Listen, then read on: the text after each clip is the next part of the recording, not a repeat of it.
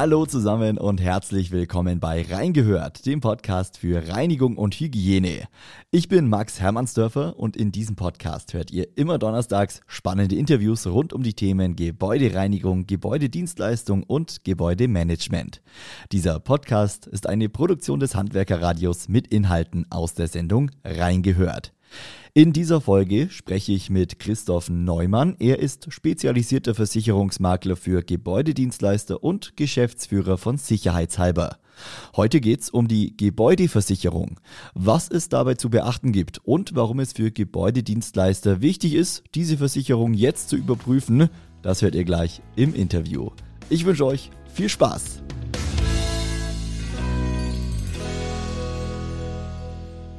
Hallo, Herr Neumann. Guten Tag, Herr Hermannsdorfer. Herr Neumann, wir sprechen heute über die Gebäudeversicherung. Bevor wir jetzt über Details dieser äh, Art von Versicherung sprechen, beschreiben Sie es doch mal allgemein. Ähm, Gebäudeversicherung ist ja eigentlich ein Muss für jeden, oder? Dem Grunde nach haben Sie recht. Gebäudeversicherung ist ja ein Muss, weil es auch in der Regel ähm, eines der größten Investitionsgüter bei einem Gebäudedienstleister ist, nämlich das Geschäfts- und Betriebsgebäude als Heimat des Unternehmens. Ähm, wir können aber feststellen, dass 1994 die Monopolversicherung in Deutschland gestrichen worden ist. Das bedeutet, dass wir keine Brandversicherungskammer mehr haben, kein Monopol, mhm. keine Pflichtversicherung, sondern jeder darf seinen Wert als auch seine Versicherungsform selbst und freizügig äh, entscheiden. Also eine freie Vertragspartnerwahl und die Inhalte sind auch mittlerweile frei. Jetzt haben Sie gerade schon äh, den Vertragswert, den Versicherungswert angesprochen. Wie wird das denn ermittelt? Ist ja eigentlich ja gar nicht so einfach, wenn man jetzt ein Bestandsgebäude hat. Beim Neubau geht es vielleicht noch. Gehen Sie doch da mal drauf ein. Ja. Wie ermittelt man diesen Wert? Naja, das, äh, also beim Neubau ist es relativ einfach. Da hat man die Baukosten, die sind tagesaktuell. Man macht einen Strich drunter und stellt fest, das Gebäude ist errichtet. Ich habe insgesamt die klassischen Gebäudekosten gehabt, da Architekten und so weiter Gebühren dazu gerechnet und dann komme ich auf den sogenannten Neubauwert. Mhm. Der wird dann vom Versicherer genommen, mit einer vernünftigen Betriebsbeschreibung in einen Vertrag gegossen und indexiert. Das heißt, man legt es auf einen Basiswert zurück. Der bekannteste ist der sogenannte Wert 1914. Der ist für Wohngebäude zuständig. Es gibt andere Werte für die Geschäftsversicherung. Und dann hat man den Neubauwert. Das heißt mhm. also im Schadenfall wird ähm, vom Versicherer der Wert bezahlt, der zum Schadenzeitpunkt notwendig ist, um das Gebäude bei Totalverlust wieder äh, erstellen zu können. Wie ist es bei Bestandsgebäuden? Die Bewertung muss ja dann regelmäßig vorgenommen werden, oder wie ist es da? Na, bei Bestandsgebäuden ist es so, oder im Wettbewerbsfall, weil auch Gebäudedienstleister kümmern sich ja um ihre Kosten und schauen, dass sie möglicherweise ein Wettbewerbsangebot bekommen. Mhm. Ähm, da stellen wir halt fest, dass häufig der Versicherungswert fortgeschrieben wird. Fortgeschrieben in dem Sinne, dass man eine alte Police nimmt und sagt, oh, da stehen eine Million Wert drin und der wird als Grundlage genommen, dann geht es nur noch um den Preis. Was häufig vergessen wird, dass man eigentlich von Jahr zu Jahr schauen sollte, wie, der, wie das Gebäude als Typ sich darstellt, ähm, wie die Bauausführung ist, also welche Dachung hat das Gebäude, welche mhm. Fenster, welche Dämmung, äh, welche Wandart, welche Heizung, welche zusätzliche Einbauten, äh, wie viel Quadratmeter, Stockwerk, Keller ausgebaut, Dach ausgebaut. All diese Themen müssen bewertet werden. Die führt man dann zusammen zum aktuellen Wert nach Quadratmeter äh, oder umbauten Raum und kommt dann langsam zu einem regionalisierten Neubauwert. Mhm. Und das sollte die Grundlage dann sein, um den im Vertrag festzulegen. Okay, im Schadensfall ähm, erstattet die Versicherung dann den Neubauwert, also was das Gebäude zur jetzigen Zeit kosten würde. Das ist so korrekt, ja. oder? Jetzt ist es ja, jetzt ist es ja so, dass äh, die Baupreise gerade jetzt zur aktuellen Zeit ähm, ja sich fast täglich ändern. Da kann man ja dann gar nicht äh, so schnell reagieren. Welche Möglichkeiten haben denn ähm, Gebäudedienstleister jetzt in der aktuellen Phase, wenn sich die Baupreise einfach so stark ändern, so stark schwanken und eben auch mhm. deutlich, ähm, deutlich äh, stärker steigen, als das vielleicht üblich ist? Also Zunächst einmal sollte im jetzigen Zeitpunkt das Betriebsgebäude nochmal neu taxiert werden. Ähm, wir haben jetzt statistische Werte vom Statistischen Bundesamt. Dort wurde der Baupreisindex, also diese Indexierung des, des Versicherungswertes, ähm, von 21 auf 22 mit guten 6 Prozent festgelegt. Das heißt, die Steigerung war 6 Prozent für mhm. den Index. Wir wissen aber, dass äh, in der vergangenen, im letzten Quartal sich die Baupreise im Schnitt um 14 Prozent erhöht haben. Das heißt also, wir haben eine klassische Deckungslücke und das ist jetzt seit drei, vier, fünf Jahren so. Ja. Bei Bauboom, das können alle Gebäudedienstleister bestätigen. Ähm, und wir müssen uns an die Verträge ranwagen. Also man kalkuliert nochmal neu und bringt den Versicherer zu einem sogenannten Unterversicherungsverzicht. Das heißt also, wir legen eine Million fest als Beispiel und der Versicherer akzeptiert einen sogenannten Unterversicherungsverzicht. Das bedeutet, im Schadenfall muss der Versicherer bis zur Versicherungssumme leisten, auch wenn das Gebäude zum Schadenzeitpunkt etwas mehr wert war, mhm. sodass die Deckungslücke nicht zu hoch wird. Ich glaube, wir sollten kurz nochmal definieren Unterversicherung. Wenn man eine Million Versicherungswert angibt und der Versicherer kommt zu einem Neubaupreis von 1,5 Millionen, ja. dann ist das mit 50 Prozent unterversichert. Das bedeutet aber auch bei einem Teilschaden, also bei 300.000 Versicherungsschaden, würde der Versicherer nur 150.000 bezahlen, weil im Verhältnis gekürzt wird. Beim Unterversicherungsverzicht findet das nicht statt.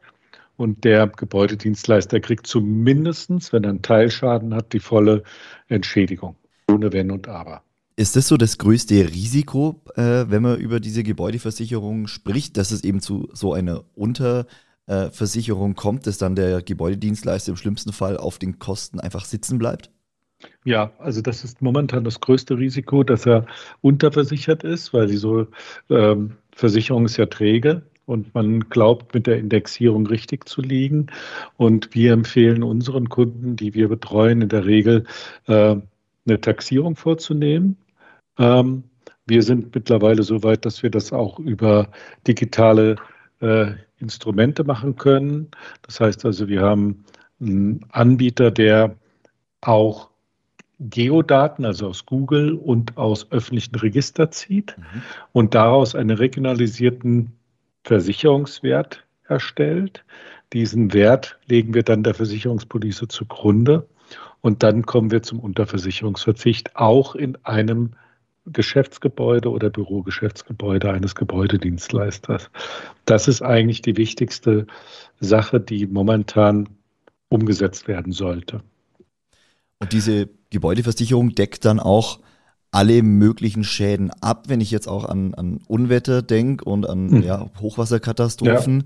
Ja. Ähm, ja. Solche Schäden sind damit abgedeckt. Also zunächst einmal den Versicherungswert und dann kann sich der Gebäudedienstleister, der sein Eigentum versichern möchte, entscheiden, welche Risiken abgedeckt werden. Grundsätzlich wird ja Feuer, Leitungswasser, Sturm, Hagel abgedeckt. Seit den Unwetterkatastrophen des vergangenen Jahres äh, wird häufiger auch Elementarschaden nachgefragt. Das mhm. empfehlen wir unseren Kunden, weil ähm, auch Überschwemmungen durch Starkregen auch an nicht so äh, exponierten Stellen am Rhein oder wie auch immer an der Mosel auch auf dem flachen Land entstehen können. Ja. Ähm, wir empfehlen auch, äh, den Gebäudedienstleister sogenannte unbenannte Gefahren zu versichern. Das heißt also, wenn es stürmt, aber noch nach Bedingungswerk kein Sturm ist, das beginnt erst ab Windstärke 7, mhm. äh, sollten auch geringere Windereignisse, die zu Schäden führen, mitversichert sein und die werden dann unter unbenannten Gefahren mitversichert. Okay. Ich darf noch einhaken. Wir haben ja Betriebsgebäude, die einen bestimmten Zweck haben. Es gibt auch viele Einbauten technischer Art, wie Aufzüge, Hebeanlagen oder sonstiges, äh, die in einem Gebäude drin sind, mhm. die äh, möglicherweise auch mit einer Allgefahrendeckung versichert werden könnten oder sollten. Das binden wir bei unseren Kunden regelmäßig in der Gebäudetechnik mit ein. Dann haben wir dort alles, was auf diese Technik einwirkt, von außen mitversichert. Okay, also eigentlich ein Komplettpaket, dann äh, braucht sich der Gebäudedienstleister keine, keine Sorgen mehr machen. Ja, Komplettpaket, das wird ja immer angeboten. Also der Grundsatz in der in Versicherungswirtschaft ist ja kein so mit Lust und Laune behaftetes Thema. Ja. Äh, es gibt ja keinen Gebäudedienstleister, der aus Lust eine Gebäudeversicherung einkauft, sondern man kriegt ja regelmäßig komplett Pakete verkauft und da wird dann das rundrum sorglos Paket äh, verkauft.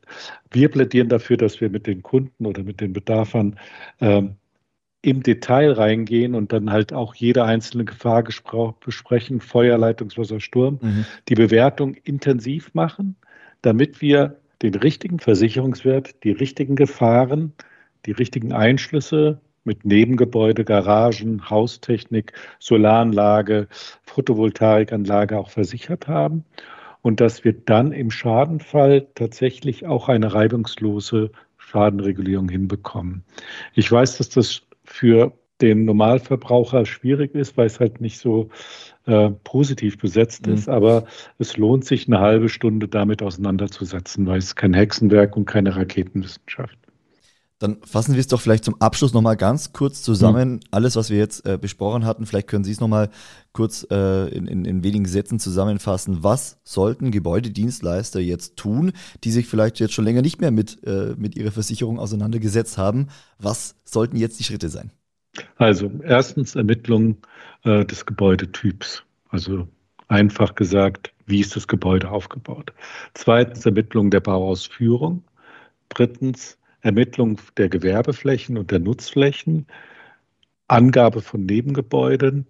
Auflistung der Haustechnik und dieses Ganze zusammenzuführen und dann in einen Versicherungswert zu bringen, den sich noch abgleichen lassen vom Versicherer, vom Vermittler oder vom Versicherungsmakler hinsichtlich der Möglichkeit einer Unterversicherung, dann in die Ausschreibung gehen, davor aber noch festlegen, welche versicherten Gefahren man möchte. Feuer, Leitungswasser, Sturm ist obligatorisch, Hagel, elementar ist notwendig, Haustechnik im Bedarfsfall. Mhm ja, und dann diesen Wert mit Unterversicherungsverzicht neu dokumentieren lassen und auf Grundlage dieser Basis von Jahr zu Jahr eine kurze Bestandsaufnahme zu machen.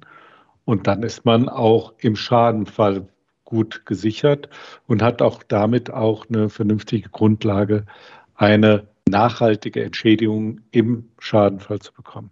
Alles klar, Herr Neumann, vielen Dank Ihnen für ja. die Antworten zum Thema Gebäudeversicherung. Vielen Dank für Ihre Zeit und bis zum nächsten Mal. Vielen Dank. Wiederhören.